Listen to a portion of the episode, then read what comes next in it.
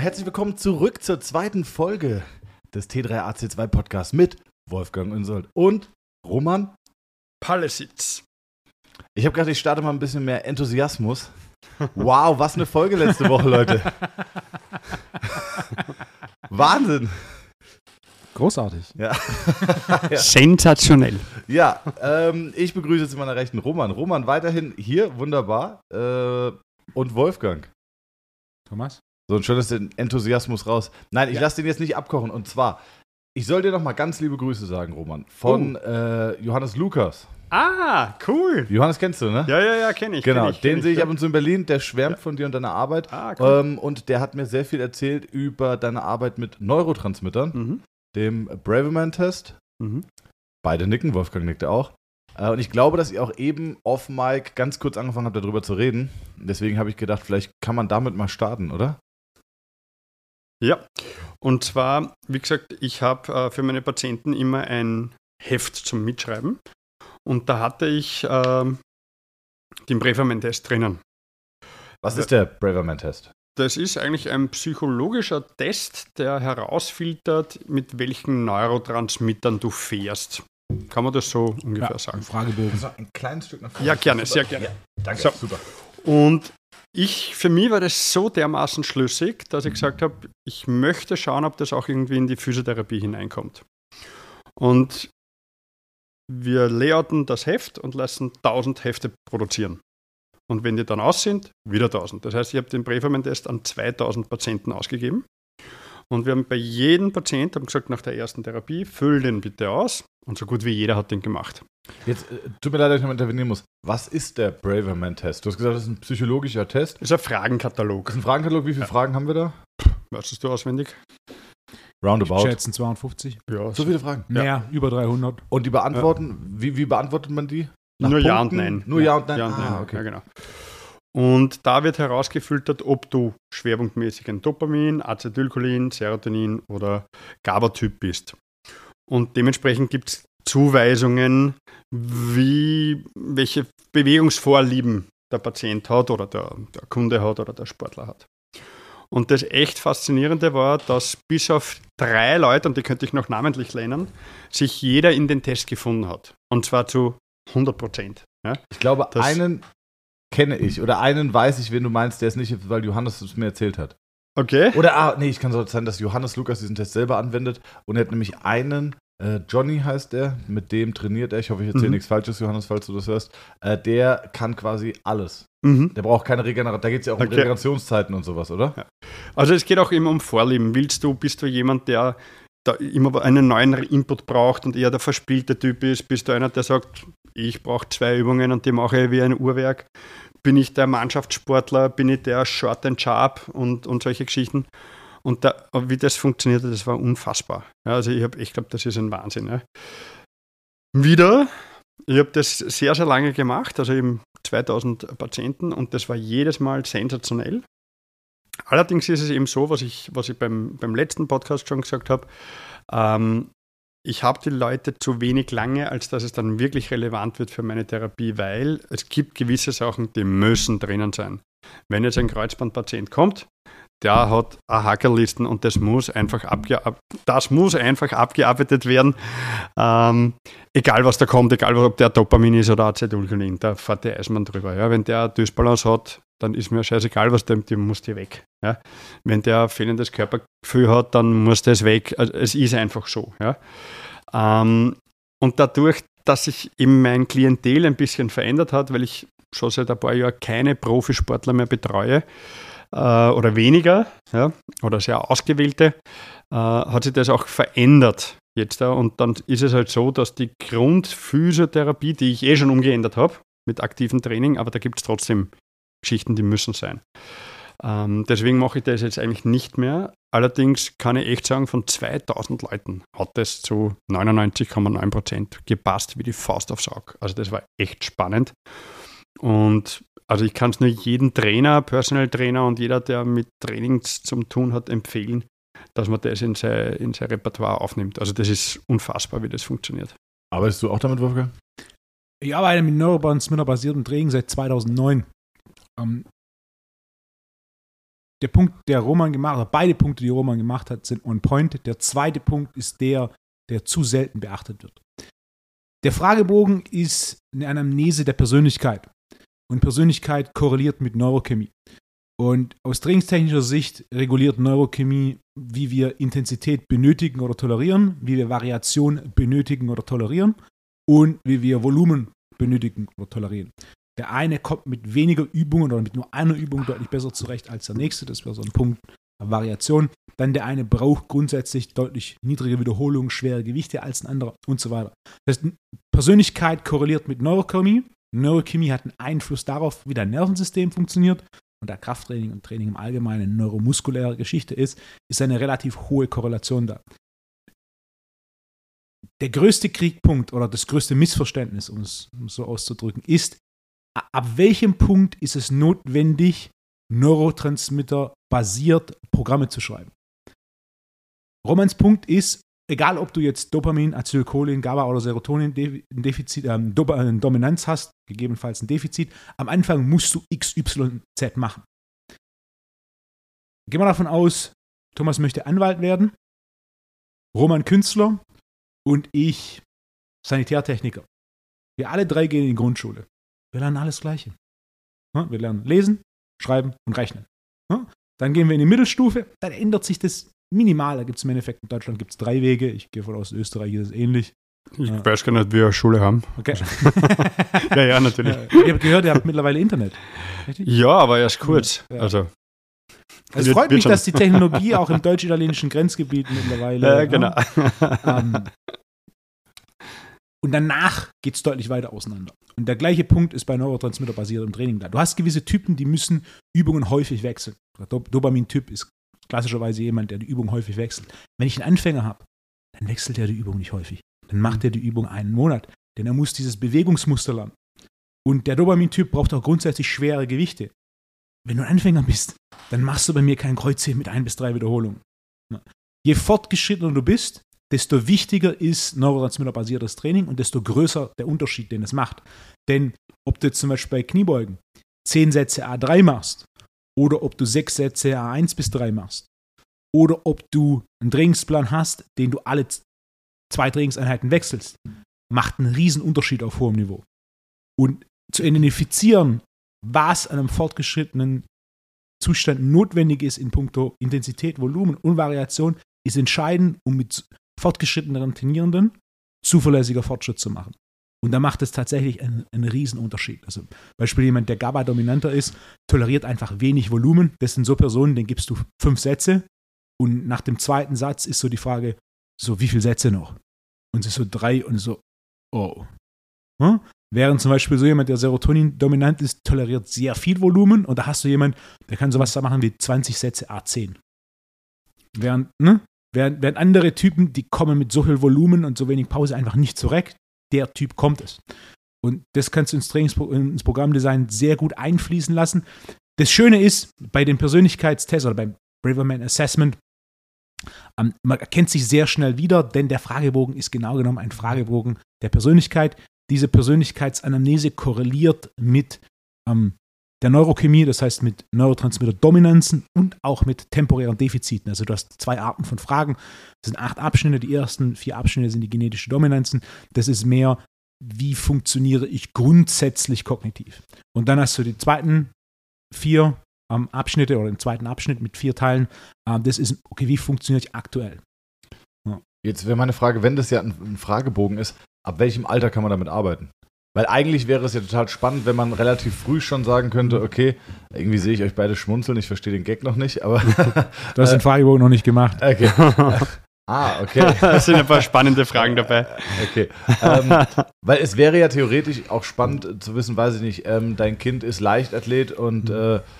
äh, macht vielleicht nicht so viel Sinn. Also, oder, oder, oder macht es Sinn, ihn zu fördern für mhm äh, Langstrecke oder Kurzstrecke, wobei natürlich am Anfang musst du die Grundschule besuchen, am Anfang spezialisierst du ja eh noch nicht zu früh, aber ihr wisst, was ich meine. Es wäre ja schon früh, wenn man relativ früh wüsste, in welche Richtung das, das Kind geht oder welche, welche Qualitäten es mitbringt. Was, sind da die, was ist die dreckigste Frage, Roman, in diesem Fragenkatalog? Äh, sexuelle Vorlieben, glaube ich. Ja. ja. Oder, oder. Also kann man schon ab 13 anwenden in Ostdeutschland, oder? In neun. England sogar ab neun. ähm, oder experimentier Sorry äh, ex experimentierfreudig. Sexuell experimentierfreudig ist auch dabei. Ja.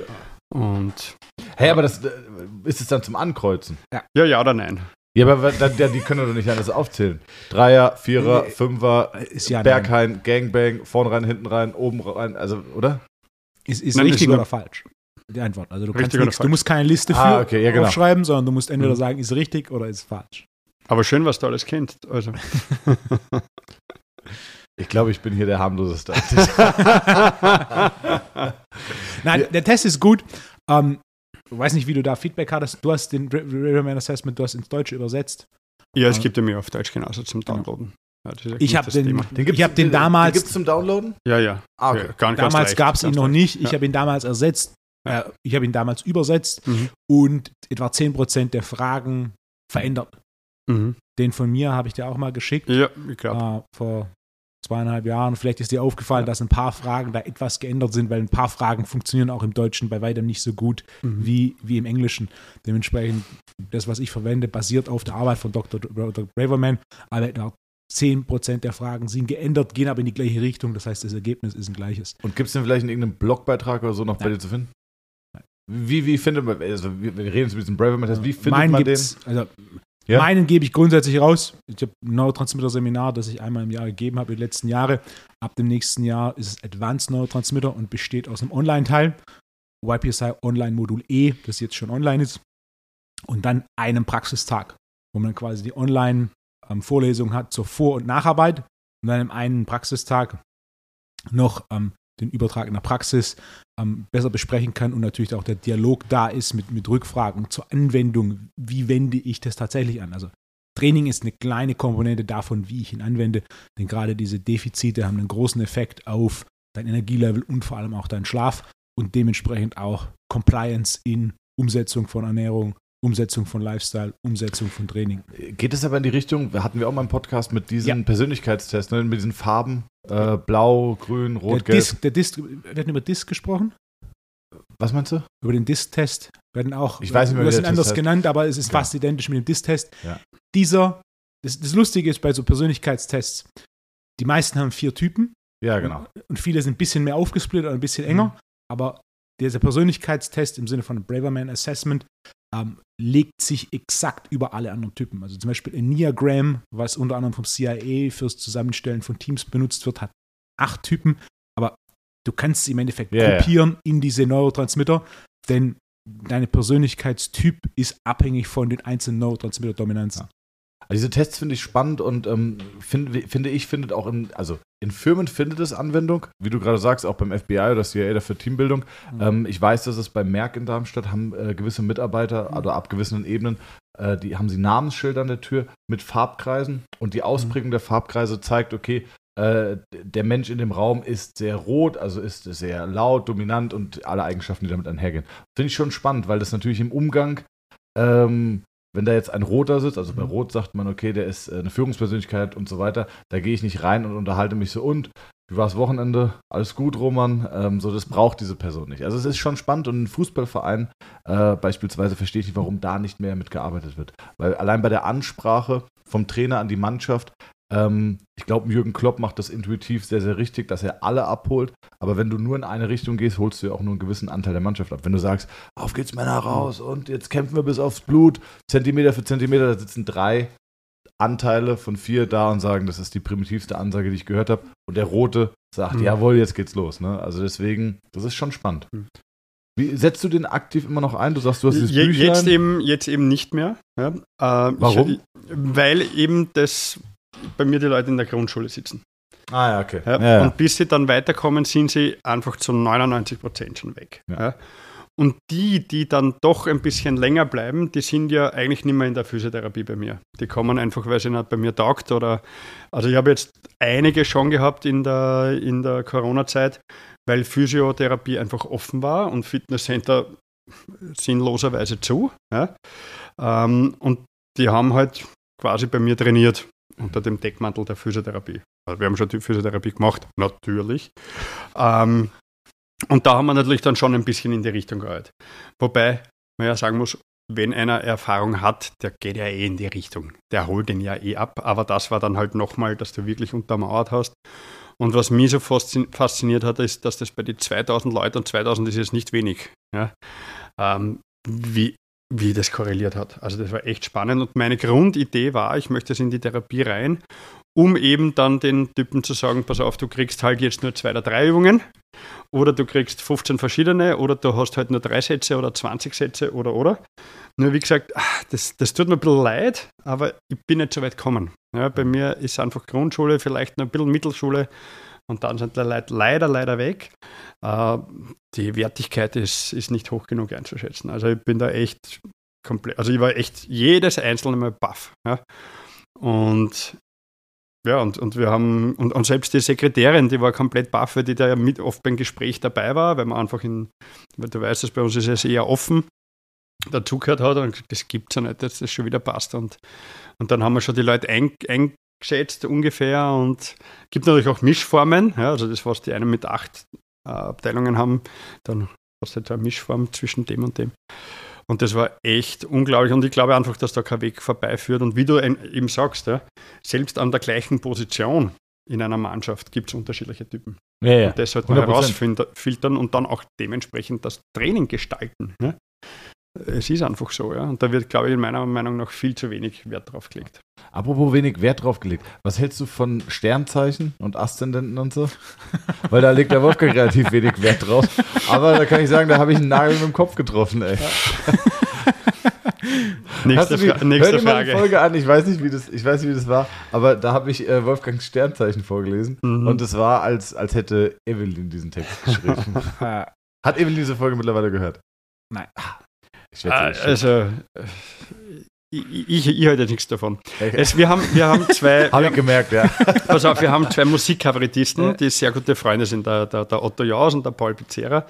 Und die machen Musikkabarett und sind so die Durchstarter in Österreich und haben sehr, sehr viel Humor in, in der ganzen Geschichte. Und dann sagt der Paul Pizzera in einer Anekdote, wir haben die Gerda Rogers, die ihm immer diese Sternzeichen macht. Ne? Und er sagt, naja, Sternzeichen in allen Ehren, aber die Gerda Rogers hätte zumindest einmal sehen können, dass die Ehe nicht heute, weil die ist dreimal geschieden. Ja. also die Spezialistin für Sternzeichen in Österreich ist dreimal geschieden. Und der, der Paul Becerra sagt halt in seiner Ding, naja, in allen Ehren, also sie hätte zumindest einmal erraten können, dass das nicht funktioniert. Ne? das trifft eigentlich meine, meine, meine Idee davon. Ähm, Wolfgang, du hast Themen vorbereitet gehabt. Achtung, liebe Leute, jetzt auf YouTube. Ihr könnt auf YouTube schauen und in dem Moment nutzen, in dem Wolfgang äh, seinen Einkaufszettel rauskramt, möchte ich ah. nochmal ganz kurz das Buch von äh, Roman vorstellen und Schmerz beiseite. Ihr seht es bei YouTube. Schaut mal bei Amazon vorbei. Ich habe schon gesagt, die, ersten, die erste Hälfte der Charge war schon weg. Deswegen mhm. lieber eins bestellen. Roman, in, in drei Sätzen, worum geht es in dem Buch? Ähm, das kann man in drei, vier Sätze. Vier Sätze. Vier Sätze fünf, ja. Mach fünf Sätze draußen und erklär noch, warum da die ganze Zeit ein Gorilla durchs Bild läuft. also bei den Gorilla gibt es zwei Geschichten. Meine Geschichte ist, er ist einfach da. Ja, okay, okay. So. Und der, so der ähm, Christian Kugler, der das Buch zu einem Buch gemacht hat, der hat, ich bin jetzt, man, man merkt es nicht jetzt so, der, der Literat und Schriftsteller, das heißt, er hat wirklich sich verbogen, nach Strich und Faden aus meinem Deutsch wirklich ein Buch zu machen. Also danke an dieser Stelle. Und er hat auch so eine Idee um den Gorilla äh, gemacht. Es geht darum, es ist also mein, mein Lebensweg drinnen, vom Büromaschinenmechaniker, Schreibmaschinenmechaniker zum Physiotherapeuten und wie das war mit meiner Kündigung damals und dass ich dann halt einen Weg gefunden habe. Und es sind sechs Kapitel mit äh, Körperabschnitten und das in meinen Augen Besondere ist, dass es halt da wirklich Patientengeschichten gibt, die echt sensationell sind. Also wirklich aus 20 Jahren die sechs sehr besondere Sachen. Und mit den häufigsten Verletzungsmustern oder Problemfeldern. Und drei Themen, eben was macht der Ballesitz, also was macht der Physiotherapeut, Selbsthilfe und Prävention. Sowohl mit Übungen wie auch mit, äh, mit äh, manuellen Techniken. Für alle sehr leicht umzusetzen und das Ganze mit Bildern illustriert, in einem wunderschönen Gebiet in, in Österreich, in, in Niederösterreich auf der Rax, weil ich alles wollte, nur keine Studiofotos. Äh, ich finde es bei jedem Buch so dermaßen fad aus im Hintergrund ist, nur weiß, ich wollte da ein bisschen Leben reinbringen. Und dann dazu, und dazu, wir schauen jetzt niemanden an, und dazu ein Video. Ja. Und zwar mit dem QR-Code, dass genau diese Übung, die zuerst beschrieben wurde, Das ist cool. illustriert mit, mit Fotos und dann eben nochmal erklärt im Video und nochmal vorgezeigt. Ja. Und das ist so das, was halt das auch den Aufwand dann ausgemacht hat und ich glaube, das, das kommt ganz Sehr gut. cool. Also, eine absolute Empfehlung. Wir haben eben mal reingeguckt und äh, schaut sich an bei Amazon. Wolfgang, was macht, der, was macht die Einkaufsliste? Ich gebe einen kurzen Zwischenpunkt und zwar habe ich einen Aufruf. Oh, Ich bin ja in einem Monat in Amsterdam für ein Seminar und das Studio, wo ich das Seminar halte, der hat mich jetzt angeschrieben, ob ich ihm einen Trainer empfehlen könnte, der Interesse hat, einen Vollzeitjob in Amsterdam in einem PT-Studio anzunehmen als Trainer. Das heißt, ein A-Lizenz-Trainer, der hier Ausbildung gemacht hat, der ah, okay. in Betracht zieht, nach Amsterdam zu ziehen für einige Jahre und dort Vollzeit zu arbeiten. Und ich dachte, bevor ich da einen Social Media Post mache, einfach kurz hier im Podcast, wenn jemand die YPSI-A-Lizenz abgeschlossen hat und Interesse hat oder an dem Punkt in seinem Leben ist, wo er sich äh, vorstellen kann, in Amsterdam zu leben, ist aus meiner Sicht eine der, wenn nicht Ja. sogar die schönste Stadt Absolut. Europas. Eine, ne, neben Wien. Neben Wien. eine, eine der schönsten Städte Europas. Okay. Ähm, und dort in einem wirklich wunderschönen Studio, direkt in der, in der, Innen, äh, in der Innenstadt an der Kaisersgracht, ähm, zu arbeiten. Ein cooles Gym, sind aktuell vier Trainer. Sie suchen, äh, sie suchen weitere Trainer. Ähm, sehr Geil. gerne bei mir melden. Äh, Keine Social Media Nachricht.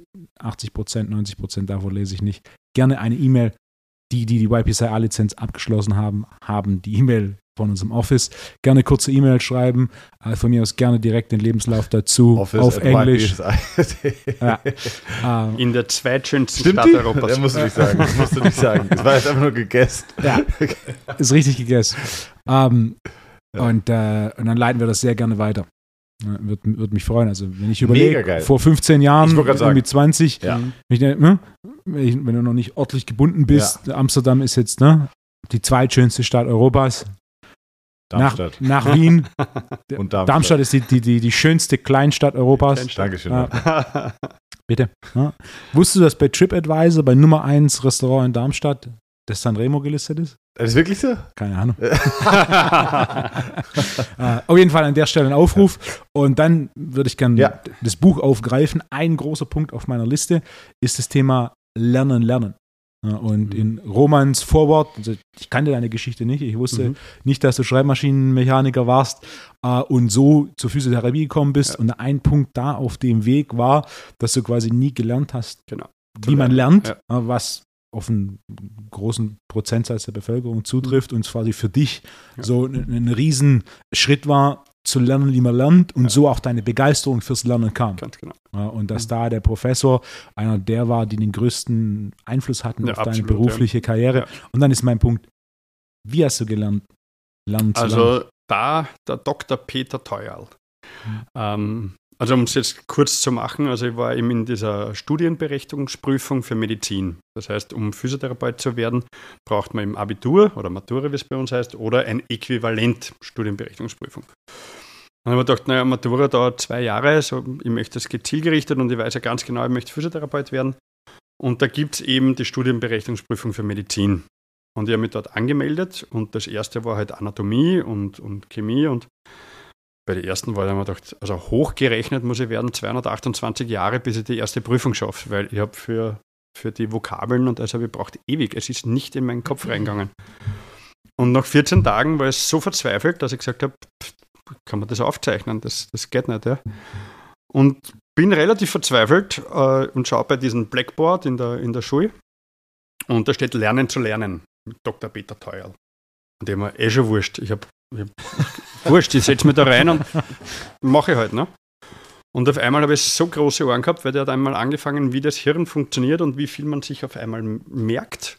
Und das war genau mein, mein Thema. Ja. Und wir haben einen Test gemacht vorher mit 30 Vokabeln und wie viel merkt man sich? Und ich habe gemerkt, drei, vier Vokabeln von den 30. Und habe ich gedacht, was für ein Idiot bin ich, das gibt's ja nicht. Ne? Die anderen waren nicht viel besser. Und dann hat er erklärt, warum und wieso, weil man sich eben nur sieben plus minus zwei sogenannte Chunks, Lerneinheiten auf einmal merkt. Alles, was drüber geht, geht nur mit Mnemotechniken. mit Lerntechniken. Und die hat er uns dann die zwei Tage lang äh, beigebracht. Und das war super spannend. Auch wie lange man lernen sollte. Auch wann man eine Pause machen sollte. Und dadurch, dass ich ja überhaupt kein Konzept hatte. Also ich war Volksschule, dann Hauptschule, das ist weniger geht nicht. Ja. Ähm, einfach du wiederholst was und wenn was hängen bleibt, bleibt es hängen und man wird schon durchkommen. Mehr war es nicht. Ja. Und ich habe 0,0 Konzept gehabt. Und, auf, und ich habe das gefressen natürlich, das war für mich ein Wahnsinn. Und ich bin heimgegangen, habe das angefangen umzusetzen und auf einmal hat das Spaß gemacht. Auf einmal hat das wirklich Spaß gemacht zu lernen und Wissen sich anzueignen. Und das Spannende war nach, ich weiß nicht mehr, so zwei, drei Monaten, sage ich zum Peter, also wir waren da alle per Du in, in, dieser, in dieser Schule, äh, du darf ich da was zeigen, mache ich das so richtig und gebe ihm halt so meine Unterlagen mit diesen Mnemotechniken und Lerntechniken. Und der hat große Augen gehabt, sagt, bitte komm in meinen nächsten Kurs und berichte halt wirklich von der Praxis, wie du das umgesetzt hast. Und da habe ich dann angefangen zum Lernen und das hat dann so Spaß gemacht, dass ich dann richtig so ein bisschen süchtig geworden bin drauf. Und das habe ich dann nachher mitgetragen in die ganzen Fortbildungen. Und ich habe ja schon weit über 200.000 Euro für Fortbildungen ausgegeben. Da bin ich so richtig rein, weil man dachte, Leiband, und das möchte ich jetzt mit denen kombinieren und und und. Und das war so richtig spannend. Und ich kann mich heute noch an Sachen von der Ausbildung erinnern, weil diese Mnemotechniken und Lotsi-Techniken ist ja, du verbindest Neues mit dem, was du schon hast. So humorvoll wie es geht oder irgendwie mit Geld verbindend oder mit Sexualität verbindend. Das sind die drei Hauptdinge. Also ein, was, was dir Spaß macht, Basketball, Radfahren, Essen. Ja. Dann Sexualität, also wir zwar, du jetzt nicht mehr so. Und, so, ja. und äh, äh, Geld halt. Also Überleben in unserer heutigen Zeit. Ne? Und wenn du was Neues mit diesen drei Themen verbindest, das noch auf humorvoll mit dem, was du schon weißt, dann brauchst du keine Speichereinheit, keinen Junk mehr. Ja. Und so funktionieren auch die, die, die Geisteskünstler, die sich urviel merken. Und das trainiert man genauso. Ja, also am Anfang merkst du da halt 15 solche Eselsbrücken, ist ja nichts Böses dabei. Dann werden 20 aus, dann 30 und auf einmal lernst du. Und du denkst, wie cool ist das? Machst ur viele Pausen, weil dein Hirn kann sich nur 15 bis 45 Minuten konzentrieren, dann nimmt sie sich die Pause von alleine. Ja. Das heißt, es macht null Sinn, diese Doppeleinheiten in der Grundschule, wenn man keine Pausen einbaut. Ein guter Pädagoge macht die automatisch, weil der sieht, die Kinder driften ab, macht, lässt das Fenster aufmachen oder erzählt irgendeine Geschichte von daheim oder was auch immer. Aber zu erwarten, dass man jetzt eine Doppeleinheit hat und da keine Pause macht, ist sinnlos. Das ist, ich ja. glaube, also das ist das Feedback, was mich erreicht, weißt du, wie es dir geht, von dem neuen Podcast-Konzept von Wolfgang und mir, dass die Leute sagen so, ey, eine Stunde Podcast, mhm. davon ist wirklich nutzbarer Content, der dich als Trainer oder Therapeut weiterbringt. Kommt auf die Folge an, zwischen 15 und 40 Minuten. Ja, super. Und zwischendrin kommt immer eine lustige Anekdote oder ein mhm. bisschen Scheiß, der es auflockert. Und das macht es einfach konsumierbarer, ne? Ganz also, genau. äh, und mir Info macht keinen Info Sinn. Infotainment, ja. ganz genau. Ja. Ähm, mir ging das genauso. Also ich mhm. war jetzt auch nicht der Überflieger in der Schule. Ich habe äh, Fachabitur mit 3,7 runtergerissen. Ich war so selten in der Schule, Roman, mhm dass ich nicht mehr zu meiner Abi-Verleihung gegangen bin. Dass ja. die Schule nicht mehr gefunden hast. Ja. ähm, und dann, äh, ich hatte einen guten Herr Hermann, ich weiß nicht, wie ich es dir erzählt hatte, Mathelehrer, der mich irgendwann beiseite genommen hat und gesagt hat, Thomas, du bist so scheiße in Mathe. Was willst du später machen? Und ich so, weiß ich nicht. so, irgendwas mit Mathe? Und ich so, nein, Herr Hermann. Also, dann ist gut dann gucke ich, dass du hier durchkommst. Ja. und dann hat er mich mit Vierern immer durchgeschoben. Vielen Dank, Herr Hermann. ähm, naja, und, und ich habe nie in meinem Leben gelernt. Also ich habe Freunde gehabt, die haben mit 1-0 Abi gemacht und die sind danach Work and Travel nach Australien. Mhm. Die waren wirklich exhausted nach dem Abi. Mhm. Und äh, ich war so, echt, das war's jetzt? Also so, gut, Fachabi. Ähm, hat mich keinerlei mhm. Anstrengung gekostet. Und dann saß ich auch da, äh, habe Physiotherapie-Ausbildung angefangen. Und die Physiotherapie-Ausbildung ist vom vom Intellekt, der abgefragt wird, gar nicht so hochtrabend, aber das Volumen ja, ist halt Wahnsinn, viel. Ja. Also ja, du musst okay. mega viel lernen. Es ist gar nicht so kompliziert, aber es ist einfach sehr, sehr viel. Und ich habe auch noch nie gelernt und habe mich hingesetzt und habe, ich weiß noch, das erste Blatt Anatomie, ich, hab, ich bin nach mhm. Worms gezogen, wo ich die Ausbildung gemacht habe und habe gesagt, okay Thomas, ab jetzt muss ich das ändern. Das ist ein neuer Lebensabschnitt. Du möchtest das jetzt wirklich machen. Du musst jetzt dich hinsetzen und von Anfang an mitlernen. Habe ich am ersten Tag nach meiner Ausbildung da gesessen, wir hatten Anatomie, hatten einen Oberschenkelknochen, den Femur und der hat irgendwie, weiß ich nicht, 17 Knochenpunkte. Mhm. Und diese 17 Knochenpunkte wollte ich an einem Tag lernen. Ich glaube, ich habe vier Stunden da gesessen. Wirklich. Und ich bin verzweifelt. Dann kam irgendwie mhm. eine Woche später das Becken und es waren noch mehr Punkte. Und dann ja, fängst du an, wirklich zu verzweifeln. Ich war, ich war wirklich traurig, wütend, du, du durchlebst alle Emotionen, weil dein Ja. Gehirn checkt es nicht, aber du Ja. willst es so gerne. Und ich musste auch lernen zu lernen und mein Gehirn überhaupt erstmal neu konditionieren, Dinge aufzunehmen. Und die Erfahrung habe ich auch ganz oft in meinem Studium gemacht, wenn es zu, wenn ich dann, ich habe nochmal Sportwissenschaften studiert, wenn es zu einer Lernphase kam der Bibliothek, äh, du hast dir irgendwie vier Monate im Studentenleben den Kopf abgeschraubt und dann kam die Zeit, wo es hieß, so jetzt muss gelernt werden und ähm, das habe ich schon immer sehr ernst genommen, bist in die Bibliothek gegangen äh, und hast von einer Lernperiode von sechs Wochen in, der, in, in den ersten drei Tagen gar nichts mitgenommen. Du bist frustriert aus der Bibliothek, gar nichts Und das ist mitgenommen. eigentlich irgendwann, kommt, unnötig, ja. irgendwann kommt dein Gehirn rein und dann macht es wirklich Spaß. Dann sagst du, Ja. ah, okay, ich wiederhole das von gestern, geil, weiß ich alles. Ich wiederhole das von Ja. vorgestern, geil, weiß ich. Also dann macht es richtig Spaß. Und Du, du hast Speedreading gemacht. Hast du auch solche Lerntechniken angewandt? Bewusst, Roman. ja, ja, bewusst nicht, unterbewusst ja. Wie, wie lernst du? Oder merkst du, ich habe, du wirkst auf mich wie jemand, der sich sofort merkt, liest und merkt. Das kommt auf das, kommt auf, darauf an, was. Ich hatte lange Zeit große Probleme mit Namen. Und Aber du bist mega Aber gut Peter, Namen ich genauso. ich bin gut in Namen, warum? Und zwar habe ich angefangen, im Fitnessstudio zu arbeiten. Und es ist natürlich, du schreibst Leuten Pläne und es, wenn du dann irgendwann sie wieder siehst nach ein paar Wochen und sie fragst, wie läuft es, ist natürlich deutlich einfacher anzusprechen, so, hey Thomas, was macht der neue Plan?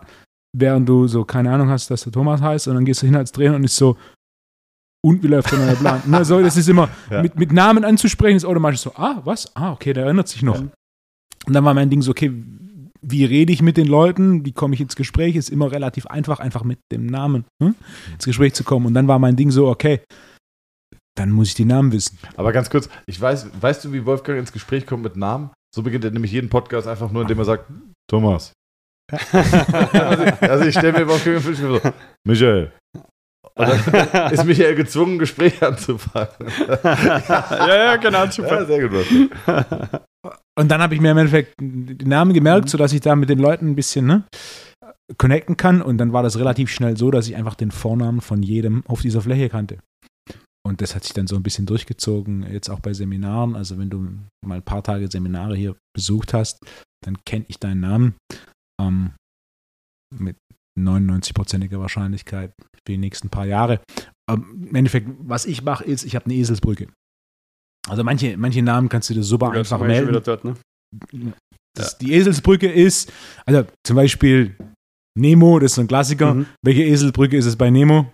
Der Fisch. Findet Nemo. Ja. Oder? Das ist Ja. dann so, ah, okay, findet Nemo.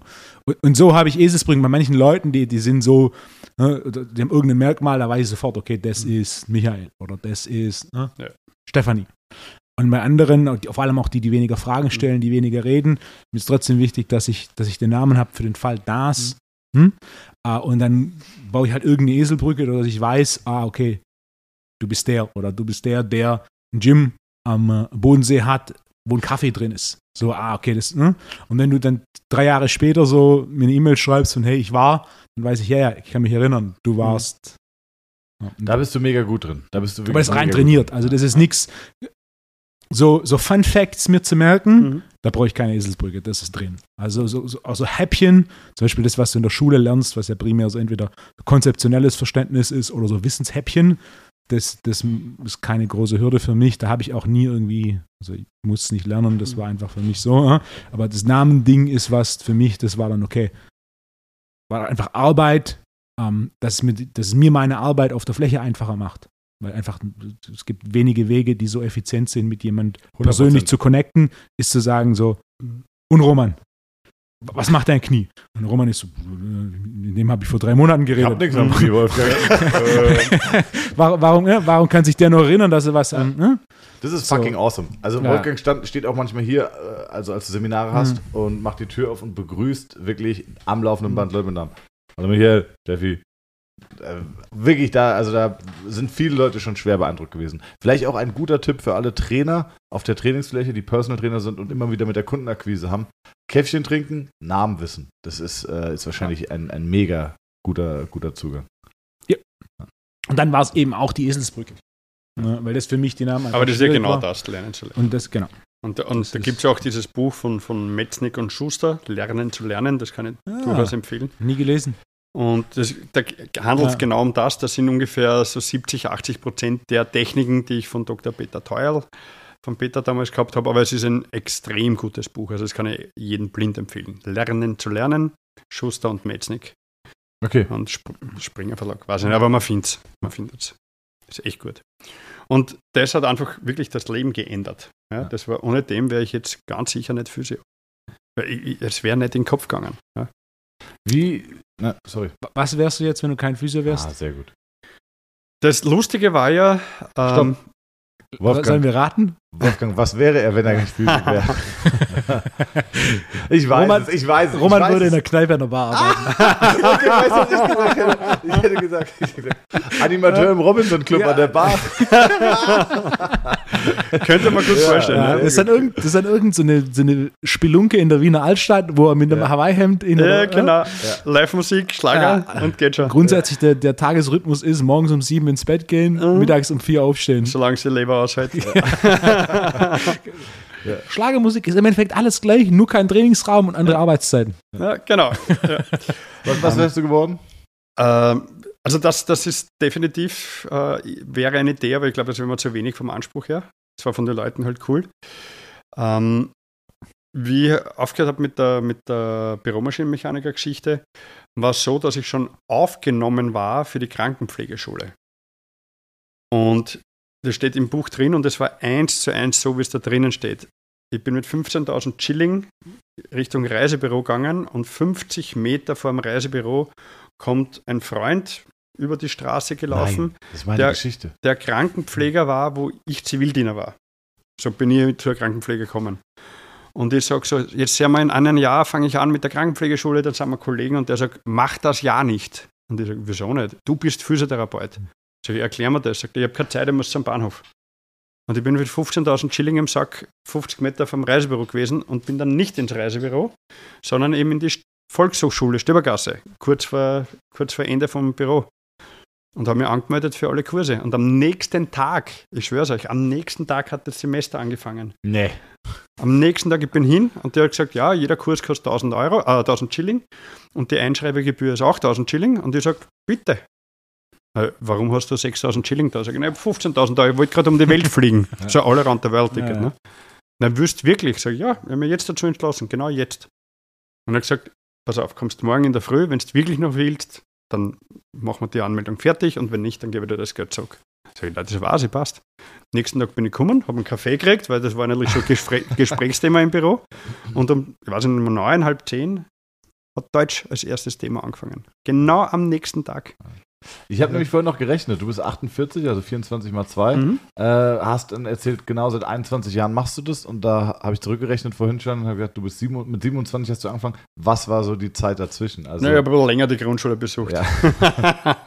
bei mir war es genauso. Äh, meine Eltern sind mir auf den Sack gegangen haben gesagt, was machst du nach dem Abi, was machst du nach dem Abi? Ja. Ich hatte keine Ahnung, ich glaube, dass es jedem oder vielen jungen Menschen so geht. Äh, Und dann habe ich einen Ja. Kumpel in der Schule gefragt und gesagt, sag mal, Erik, was machst du eigentlich nach dem Abi? Sagt er, ja, geh mal. Äh, nee, ist recht. Ja, ich, ich mach Physio. Ich sag, top, mache ich mit. so was bei mir. Das war nicht meine tiefgreifende Passion, Ja, ja. aber dann, weil ich so viel Mhm. Sportverletzungen hatte und immer sehr positive Erfahrungen damit hatte.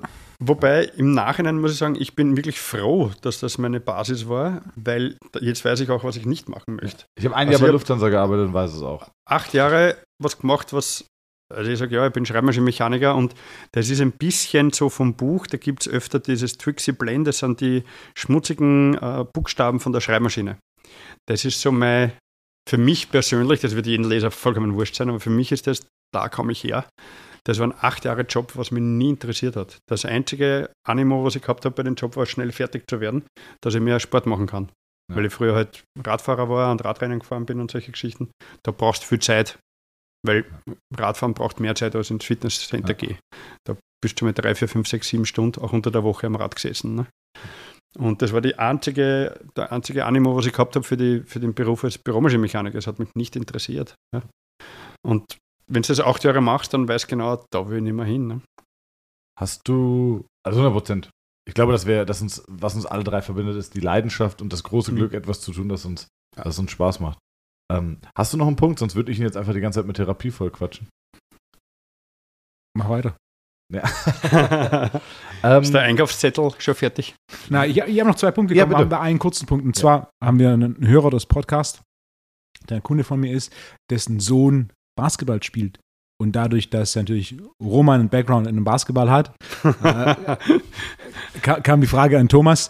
Und zwar, gibt es ein Buch, das du empfehlen kannst für den Fall, dass jemand Technik und Taktik für Basketball lernen möchte? nein. Kein Buch.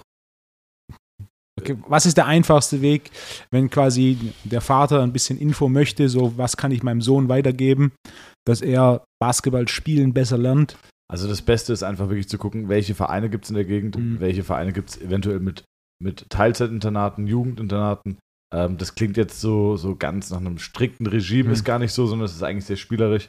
Ähm, es gibt gute, es gibt sehr gute Camps, Feriencamps, die wirklich gut sind. Früher gab es diese Nike-Camps, diese Hoop-Camps von Jordan und so.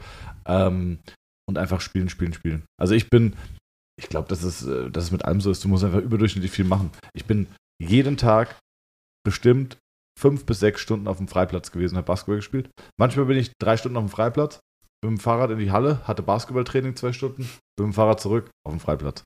Und im Winter haben wir, weil es so kalt war, mit Handschuhen gespielt, also mit Winterhandschuhen. Ähm, und da hast du gar kein Gefühl für den Ball. Wenn du die aber auf einmal wieder ausziehst und bist in der Halle, hast du das dreifache Gefühl für den Ball.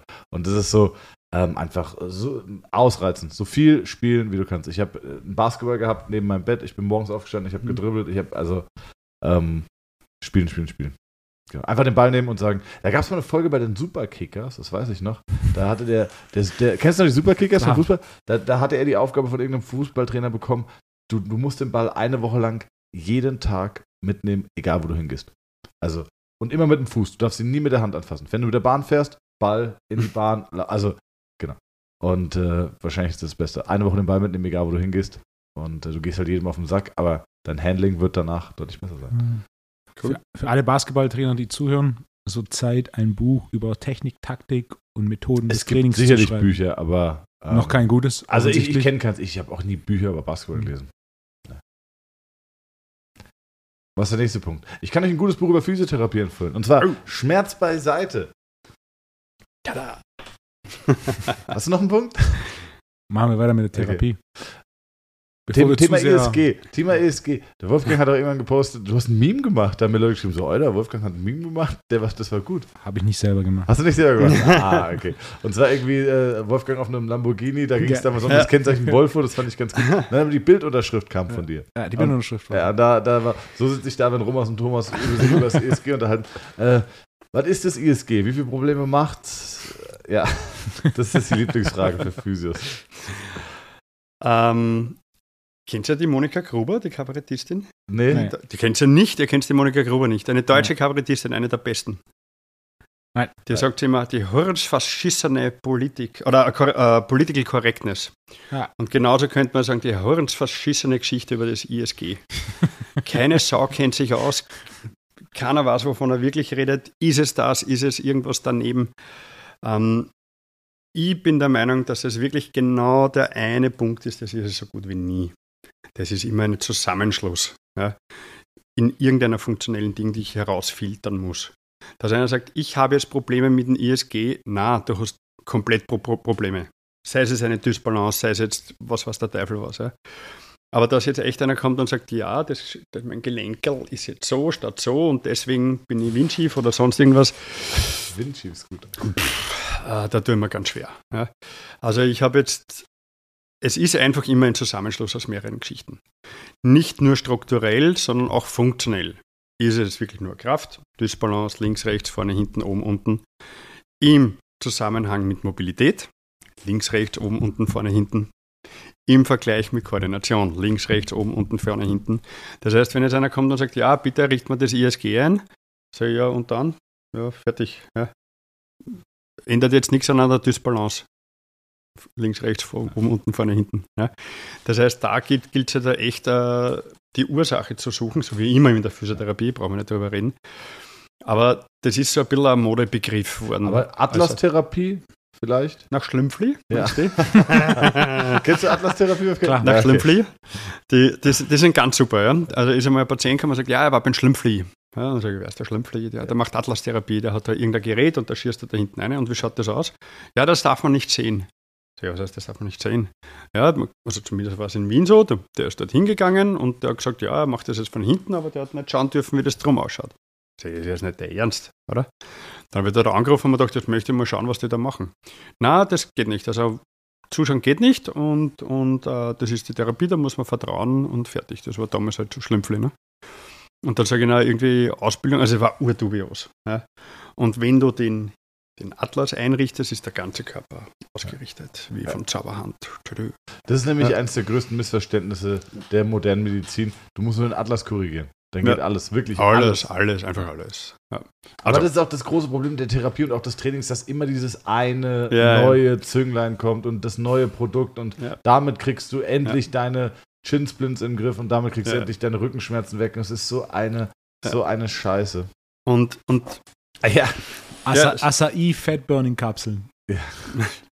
Früher immer im Fitnessstudio, ähm, da gab es immer so Wasser und dann Sirup. Und dann immer so, ähm, habt ihr auch das Sirup mit L-Carnitin? Das verbrennt nämlich Fett. ja. Also zurück auf das, ähm, es gibt nicht dieses eine, die ja. eine Lösung für das. Das gibt es definitiv nicht. Was mich noch interessiert ist, wie nimmst du aktuell die Entwicklung der Therapie wahr? Weil ich, hm, wie fange ich an? Ich nehme natürlich eine Entwicklung der Therapie wahr. Sie entwickelt mhm. sich in verschiedene Richtungen. Sie entwickelt sich mit sehr großen Strömen in eine Richtung.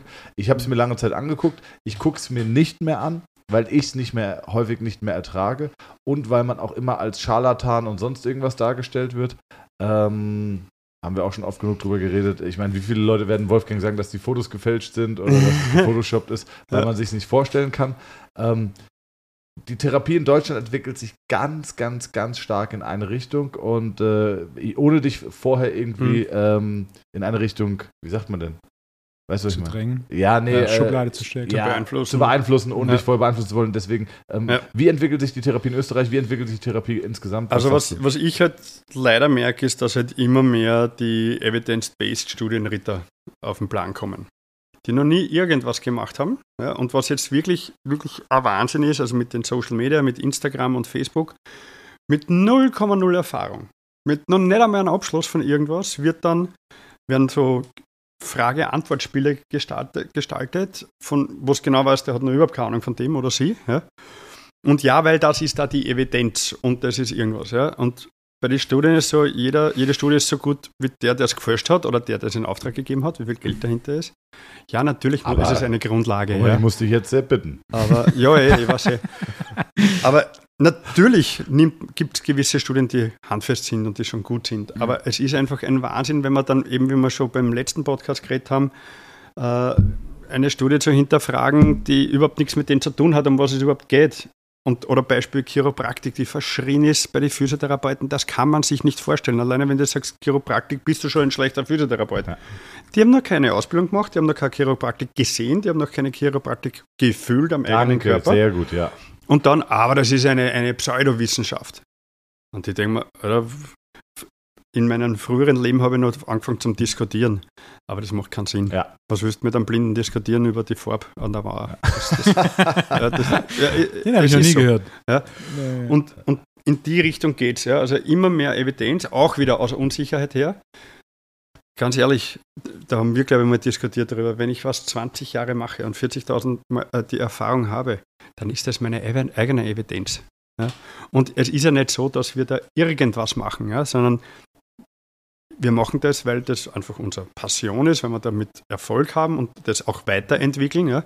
Und ich mache kein Spiel daraus 20 Jahre. Ich will ja nicht mehr 20 Jahre die Leute verarschen. Ja? Und das ist halt so der Unterschied, wie die aus Erfahrung reden und dann Studien nehmen zur Untermauerung, Unterstützung, sagen, hat das einen Sinn oder nicht, und die das reflektieren, auch die eigenen Fehler. Ja? Und die, die noch überhaupt keine Erfahrung haben und dann sagen, ja, stellen mir Fragen, ich gebe dir Antworten dazu und noch nicht einmal ein Diplom haben oder noch nicht einmal fünf Patienten selber gemacht haben in der Freiberuflichkeit oder Trainingspläne geschrieben haben oder sonst irgendwas. Ja. Das heißt, das ist so die Richtung, in die es leider geht und eben die Titelgeierei. Ja, jetzt sind wir halt dann Bachelor-Physios. Zuerst ja. waren wir Physiotherapeuten, dann waren wir diplomierte Physiotherapeuten und jetzt sind wir Bachelor-Physiotherapeuten. Hauptsache der Titel ist da. Ja? Noch wichtiger als der Titel ist die Follower-Anzahl auf Instagram. Ja, ja, ganz Weil ähm, wenn du 25.000 Follower hast, bist du der bessere Physiotherapeut. Und das ist tatsächlich, glauben das die Leute. Und das Ja. ist echt krass. Ich meine, das ist, ähm, ja, wenn du mehr Follower hast, bist du vielleicht der bessere Influencer. Ja. Ja, du bist vielleicht, äh, weiß nicht, lieferst spannenderen Content, ja. aber du bist nicht der bessere Therapeut. Und das ist beim medizinischen, im medizinischen Bereich, wo es wirklich um äh, Schmerzen oder um Gesundheit geht, ist es fatal. Es ist Ja. wirklich fatal. Also wenn sich, äh, wenn, wenn sich ein Zahnarzt mehr darum kümmert, Followerzahlen hochzuschrauben, dann äh, als zu behandeln, dann kennt er sich wahrscheinlich irgendwann besser mit, äh, mit Instagram-Funnels aus als mit Zähnen. Also das muss man auch ganz klar sagen. Das heißt, wer zu viel Zeit in Mhm. Social Media investiert, wir machen es auch, aber alle in einem Rahmen, Mhm. der, wo wir alle Ja. wissen, fürs Business müssten wir es eigentlich verdoppeln oder verdreifachen. Und, und was auch ein Ding ist, was ich gemerkt habe an mir, was natürlich angenehm war, sobald du, zumindest ist es in Österreich so, in Deutschland weiß ich nicht, Physiotherapeut von einer Nationalmannschaft bist, bist du besser als ein anderer. Meistens ist es allerdings so, dass die Nationalmannschaft so froh ist, dass sie irgendwem findet, weil du so wenig Geld bis fast nichts kriegst. Ja, wir kriegen 200 Euro am Tag. Okay, stopp. Wir in Deutschland, wir kriegen 150. Oh. Ja. Böst nicht gescheit. Ja. so, das heißt, wenn ich jetzt da bin, also ich war sieben Jahre beim Badminton-Team, weil das einfach meine Freunde waren. Das hat Ja. mir einfach Spaß gemacht. Mir hat Spaß gemacht, Top-Spieler zuzusehen. Und das war eine Hobbygeschichte. Und das sind heute noch Freunde von mir. Das war einfach eine wunderschöne Zeit. Ja? Aber wegen der Kohle habe ich das nicht gemacht. Danke, geht mir Das- ganz genauso. Äh, Ja. und, und das war damals, war 100 Euro am Tag. Ja. 100 Euro am Tag, für das, dass du 24 Stunden unterwegs bist. Und ich kann mich noch erinnern, da waren wir in Eindhoven noch. Und um drei in der Früh ist dann ein Spieler gekommen und weil er, weiß nicht, irgendwo die Zeichen angehört hat, kann ich morgen spielen und hin und her. Und ich, Alter, wa- was willst du von mir? Das heißt, du bist 24 Stunden verfügbar für 100 Euro. Das ist wirklich so. Also ich habe Ja, damals die, die, Das die machst du nicht wegen einem Geld. Und du bist aber auch kein besserer Physiotherapeut, deswegen. ich habe damals die, ich finde, dass es ähm, für die Reputation wichtig ist, ansonsten für gar nichts. Ja. Ich habe damals die Speedskating-Nationalmannschaft übernommen mit Felix. Ähm, das waren auch Freunde von mir über ihn, die ganze Nationalmannschaft kennengelernt. Alle äh, wunderbare Menschen, Mhm. ambitionierte Sportler, die auf höchstem Niveau trainieren und, und performen. Mhm. Also als sportaffiner Mensch Weltklasse. Aber fürs Geld machst du es nicht. Und ähm, ich habe mit Felix die Welt bereist und bin da Mhm. sehr dankbar für, habe tolle Eindrücke bekommen, habe tolle Therapeuten kennengelernt darüber, Mhm. Ja. ähm, international. Also es ist alles rundherum, aber Genau, nicht die aber das Geld ist es Ja. nicht. Und äh, ich kann jedem nur davon abraten, den DOSB-Physio zu machen, der Mhm. 2.500 Euro kostet und dann schicken sie dich irgendwo hin ähm, und dann, dann stehst du da irgendwo bei Olympia und dann verdienst du 100 Euro am Tag. Und da Also- werden die guten, das ist ja schon bei Vereinsphysios so, die besten Physiotherapeuten, also no offense, aber der beste Physiotherapeut von Wien, ich sage jetzt zum mit Absicht kein Bundesligisten. Der beste Physiotherapeut von Wien wird nicht bei Rapid Wien stehen, sondern der beste Physiotherapeut von Wien wird wahrscheinlich seine eigene Praxis haben und wird Mhm. da äh, sein Geld verdienen und trotzdem die Spieler von Rapid Wien Ja. betreuen. Ne? Genau, so nebenbei. Und zum Beispiel, also aus, einem, aus einem Tag Weltmeisterschaftsbetreuung Handballnationalteam in Stockholm, Schweden. Um 22 Uhr waren die Spiele. Um 23 ist es circa aus. Um 24 kommst du aus der Halle raus. Um 1 Uhr in der Nacht war dann Essen. Also Nachtessen, Abendessen. Und angefangen habe ich um 1.30 Uhr nachts zum Therapieren. Kann eh keiner schlafen. Nach einem Weltmeisterschaftsspiel schlaft keiner die halbe Nacht. Ja. Bis um 3, 4, 5 in der Früh. So, und um 7 ist der Erste schon wieder gekommen und hat gesagt, mir zwickt der linke kleine Zehen. Dann in die Halle, Vormittagstraining und und und. Und das ein Monat lang mit Vorbereitung. Für 100 Euro am Tag. Und das Problem ist ja, die nutzen dich auch ein Stück weit zur Freizeitgestaltung, weil die kommen da an. Das letzte Mal, als ich unterwegs war, war Weltmeisterschaft in Barcelona. Ähm, auch in Nanjing oder Taiwan. Dann, dann, Nanjing, Taiwan ist noch ein besseres Beispiel. Da kommt im Fernsehen nichts, was zu sehen. Internet, China, häufig alle Inhalte westlicher Zeit geblockt. VPN-Server funktioniert nicht so. Da bist du schon relativ, also da musst du dich schon entertainen. So, und dann kommen sie gerne zu dir und sagen dann so, ja, kannst du mal bitte die Beine lockern? Oder kannst du mal bitte den Rücken lockern? Ich habe bei der letzten Nationalmannschaft, Mhm. und das soll jetzt nicht arrogant rüberkommen, habe ich gesagt so, da bin ich hin und habe gesagt, so, jetzt passt mal auf. Also da waren die, da waren die Nachwuchsathleten, die jungen Athleten. Und die sind auch häufig nervös vor einem Wettkampf und Mhm. dann brauchen die einfach nur ein bisschen was. Dann habe ich gesagt, wenn jemand Schmerzen hat, dann kann er 24 Stunden zu mir kommen und da bestehe ich auch drauf, dass er mich nachts weckt Mhm. und sagt, ich habe Schmerzen hier und da und dann bekommt er meine volle Aufmerksamkeit. aber kommt nicht auf die Idee, abends um 10 Uhr, weil ihr euch langweilig Mhm. ist, zu kommen und sagen, kannst du mal den Rücken lockern. Wenn das irgendjemand macht, den schmeiße ich aus dem Zimmer raus. Weil die kommen dann und sagen so, ja, kannst du mal, die Beine fühlen sich so, die wollen einfach nur massiert werden. Und denken so, ja, also wenn es bei der Na- Nationalmannschaft, du bist der Physio, ich habe einen Anspruch, dass du mich Mhm. massierst. So. Und die, die, die nutzen dich 24 Stunden. Und ich habe auch gesagt, wenn das nicht funktioniert hätte, ich hätte mir in Barcelona, hätte ich in Barcelona gekündigt, Mhm. hätte mir ein Hotel genommen, hätte Urlaub gemacht. Weil die 100 Euro am Tag, die hätte ich mir ausgeben können. Ne? Aber, aber zurück auf, auf, Ja. aufs Thema. Es ist halt so, nur weil du jetzt Physiotherapeut von einem Nationalteam bist, ist gut für die Reputation. Man lernt natürlich dazu, aber es heißt nicht, dass du ein guter Physio bist. Also was oft dann verwechselt wird. Ja. Natürlich wirst du auch stressresistenter in der Arbeit, wenn du mal in das Feld reinrennen musst und halt währenddessen dann, und es schauen da ein paar tausend Leute zu und du musst eine Therapie machen. Das ist schon ein eigenes, äh, eigenes Ding, was auch wieder cool ist. Ja. Ähm, also da, da lernt man mehr, als dass man wirklich sagen kann, du bist jetzt wirklich gut, nur weil du dort bist. Ja. Aber ja, wie gesagt, die Richtung geht halt in, für mich jetzt nicht in die Richtung der Praxis, sondern mehr in, der, The- in die Theorie. Und das ist einfach irrsinnig schade. Liegt aber auch viel an der Ausbildung. Wie ist es mit dem Training, Wolfgang? Wie entwickelt sich Training? Exakt der gleiche Punkt. Aber ich finde, im Training lässt sich doch gar nicht so evidenztechnisch streiten, oder?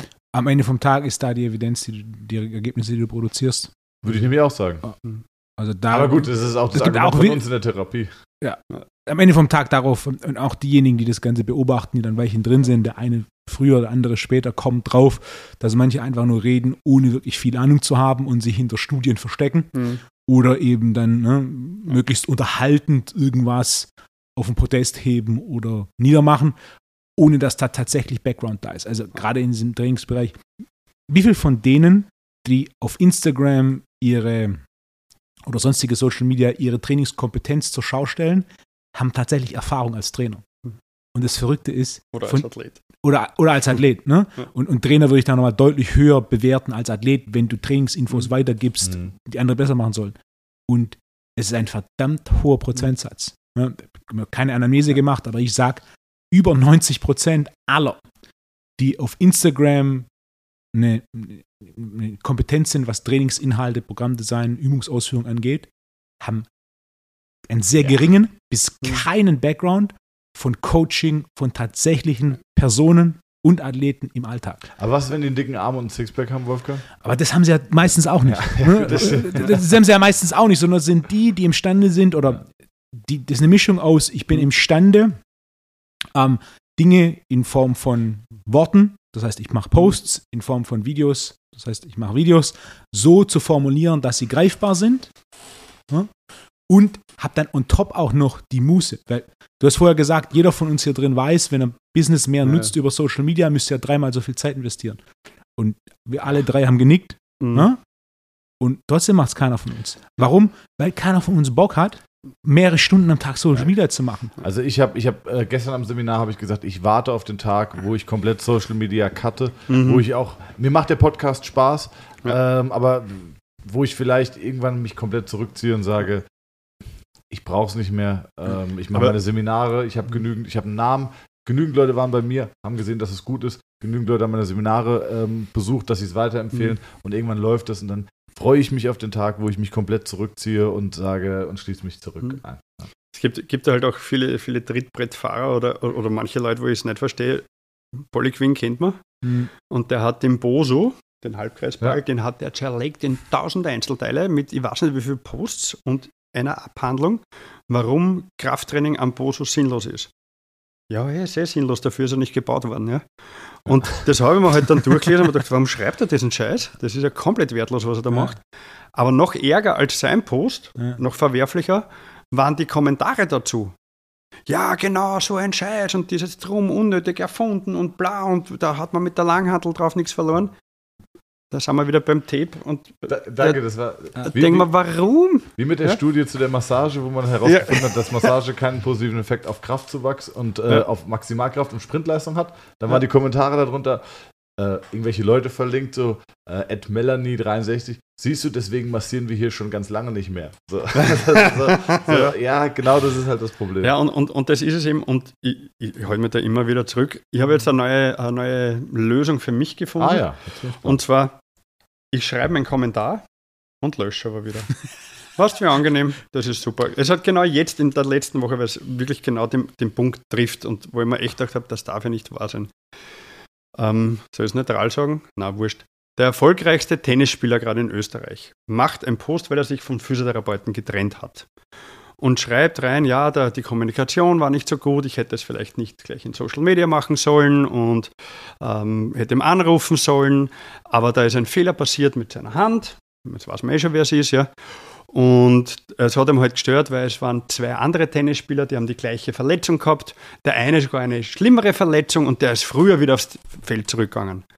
Und ich mir gedacht, Entschuldigung, du Eierbär, jeder Mensch ist anders, ja, jeder Mensch hat ein anderes Verletzungsmuster. Aber wenn er doch und die gleiche immer. Verletzung hatte. Ja, wenn er doch die gleiche, und, und der eine war dann Ja, weißt, noch ich- ärger, weißt, ja. Es gibt Und nicht dann- die gleiche Und Verletzung. dann denke ich mir, Alter, du bist jetzt Nummer eins in Österreich und, und, und checkst noch immer nicht, nachdem du sogar einen eigenen Physiotherapeuten hattest, wieder, dass das nicht so funktioniert, wie du gerade der Welt jetzt da präsentierst und eigentlich den Menschen, der dir jetzt 10, 15 Jahre wohl für Kohle unterstützt hat, niedermachst und zur Sau und einfach seinen, seinen Ruf ruinierst zu einem Stück weit. Ja? Was einfach nicht okay ist. Ja? Zum sagen, ja, der hat eine schwerere Verletzung, ist früher zurückgekommen, das ist so schwachsinnig, das ist einfach dumm. Das ist keine andere Meinung. Das ist dumm. Das ist einfach nur deppert, sagen wir bei uns. Ja? Der hat sicher 10, 15 Jahre super gearbeitet, weil sonst wäre er nicht 10, 15 Jahre. Und jetzt hat er einen Fehler gemacht. Keiner weiß, ob das wirklich ein Fehler war. Es wird als Fehler tituliert. Vielleicht war einfach der Tennisspieler ein Trottel und hat nicht umgesetzt. Wer weiß es? Es weiß ja keiner. Möchte jetzt nicht, ich kann genauso unfair sein ihm gegenüber. Sage ich, du Volltrottel hast sicher nicht das gemacht, was, was der Therapeut gesagt hat. Kann ich genauso umdrehen, ne? Weil wer sagt denn, dass der Physiotherapeut einen Fehler gemacht hat? Und auf einmal, der hat natürlich eine viel breitere Masse als der Physio, weil der Physio wird dann seine paar hundert Follower haben.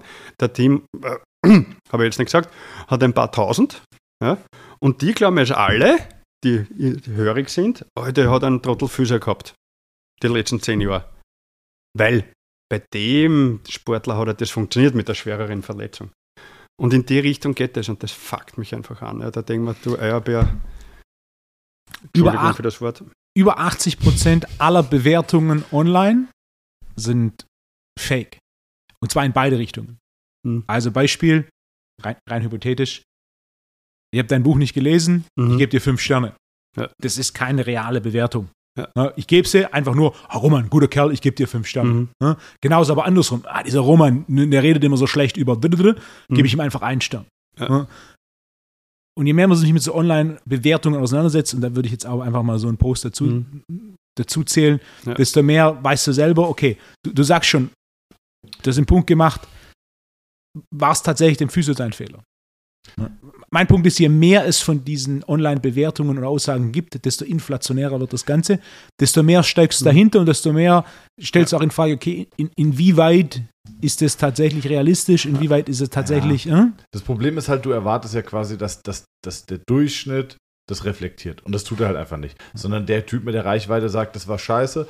Dann sagen Mhm. daraus resultierend äh, 100 Leute reden regelmäßig, hast du mitbekommen mit dem, der hat richtig scheiße gebaut. Ja. Und dann kommt es auf mich, der unabhängig ist, ist aus ganz verschiedenen Richtungen. Ich habe es vom Profisportler gehört, ich habe es vom Roman. Michael hat auch gesagt, dass das scheiße war. Und dann ergibt es so einen Kreis. Und ähm, du kannst das einordnen. Ich denke, wir können das auch einordnen.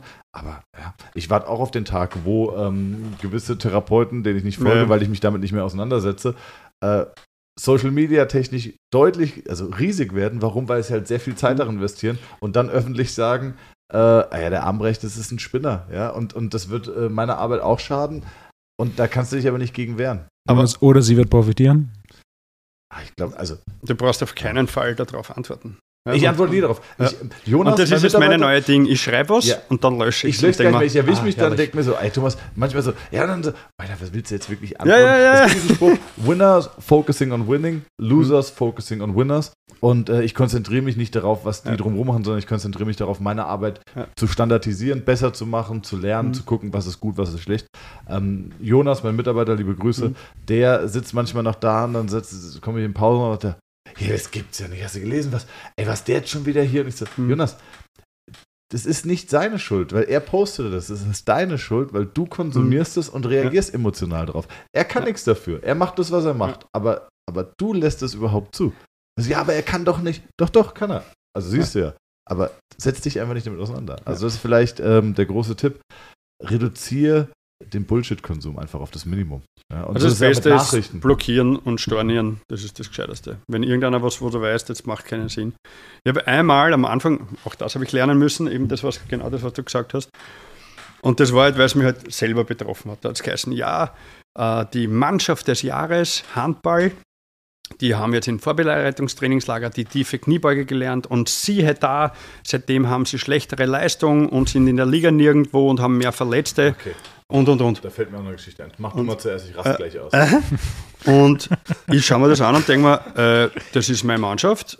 Ich bin der Physiotherapeut, ich habe mit denen über die Kniebeuge gelernt, aber der war bei keinem einzigen Training dabei. Die Liga hat noch gar nicht bekommen und wir haben keinen einzigen Verletzten.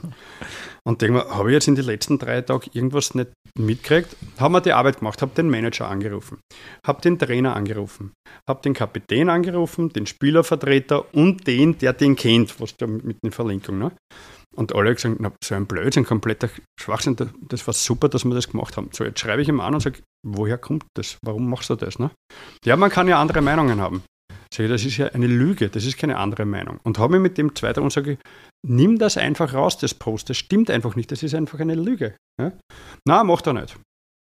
Okay, gut, dann habe ich gesagt, das macht keinen Sinn, bevor ich mich jetzt aufreg. Habe ich, bin ich aus der Gruppe ausgestiegen, blockiert, storniert, alles weg und seitdem lebe ich gemütlicher. Aber selbst wenn du ihm sagst, pass auf, du hast gelogen, hundertprozentig, es ist den Leuten wurscht, damit es macht keinen Sinn, da- die Diskussionen zu führen. Ich hatte, ich hatte eine Patientin, Knieschmerzen.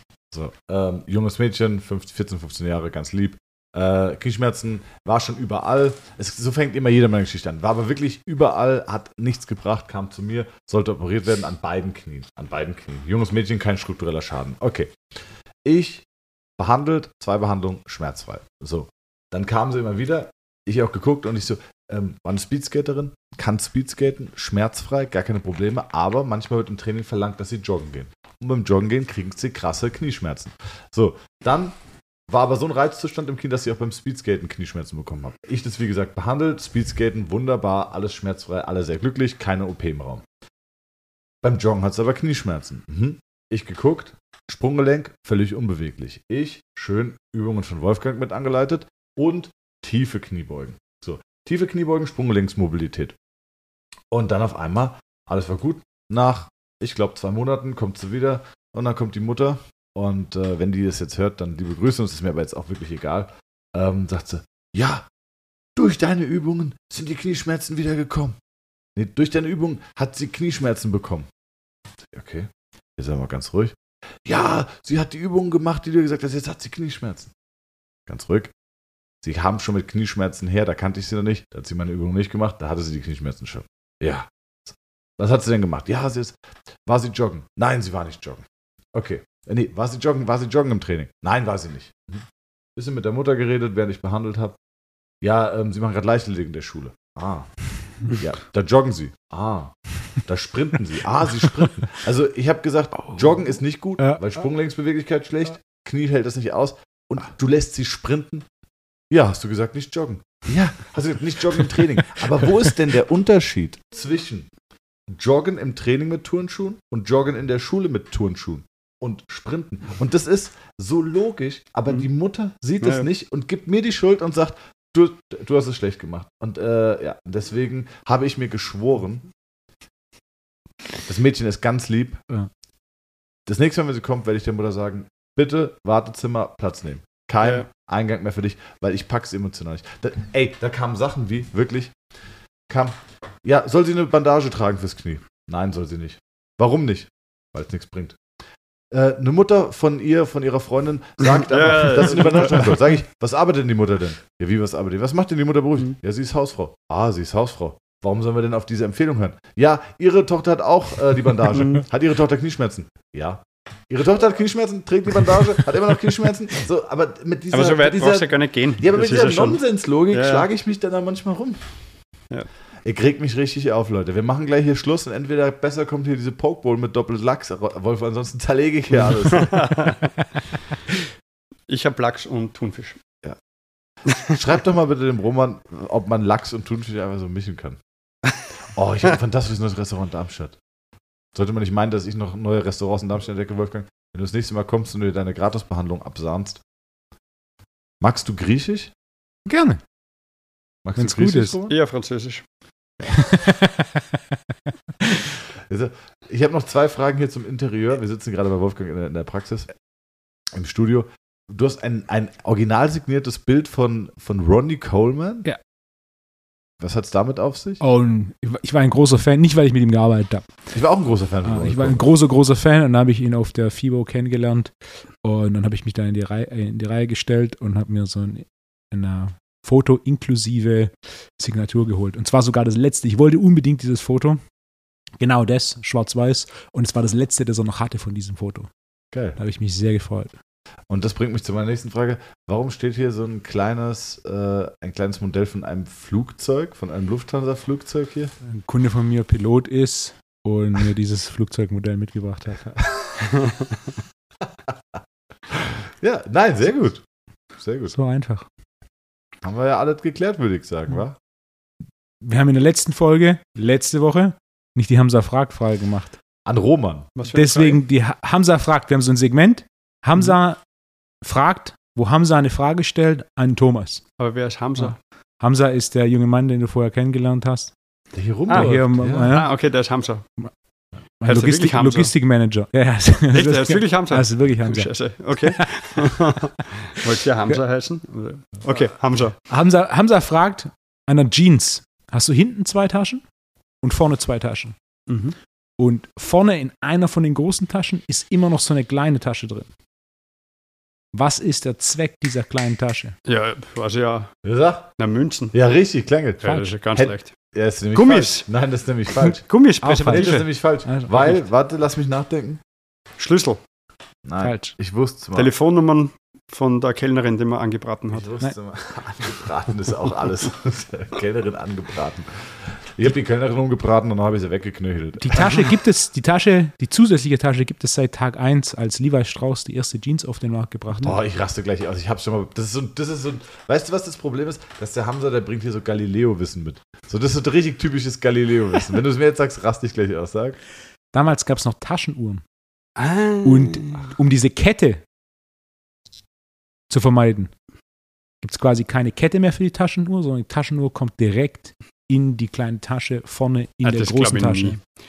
Also ich ganz sicher Nee, Präservative. nicht. also ganz 100%. sicher Präservative. Ja. Vielleicht, vielleicht sollte einfach Thomas, so wie in der letzten Folge mit dem Boxring, jetzt während der Folge googeln. Verstehe ich nicht? Ich habe es akustisch verstanden, aber Ja. ich verstehe es inhaltlich nicht.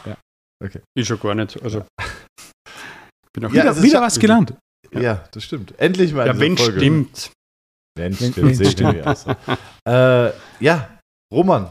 Ich dachte, wir machen noch ein lustiges Spiel zum Abschluss. Ja, cool. Ein Spiel. Als ich das letzte Mal ein Spiel Ein Spiel mit Roman. mit mir. Soll ich jetzt ein Spiel aus dem Ärmel Nee, zaubern? ich ich habe Ah, hab ein Spiel vorbereitet. Oh. Mein letzter Punkt auf der Liste zum Oh, oh. Abschluss. Weißt du? Ganz kurz bei YouTube. Das ist die Liste. Hier hinten steht noch irgendwie Omega-3 und irgendwas. Was ist Ja. denn das für eine Liste? Der Wolfgang hat so eine richtige, warte ganz kurz, Wolfgang hat so eine richtige Zettelwirtschaft. Gibt es Mhm. das bei dem Begriff bei euch? Ja, sicher, ja. Das ist Zettelwirtschaft, so, eigentlich haben alte Männer das, die, die den Zweiten Weltkrieg überlebt haben und die an ihrem Schreibtisch sitzen mit so einer Lupe, die haben richtig Zettelwirtschaft. Wolf, Wolfgang hat richtig Themen mit Zettelwirtschaft, hier ist überall Zettelwirtschaft. Checklisten sind sehr gut für Dopamin. Mhm. Und jedes Mal, wenn du was von einer To-Do-Liste runterstreichst, schüttet das Dopamin aus, weil dein. Hirn als Erfolg wertet. Okay.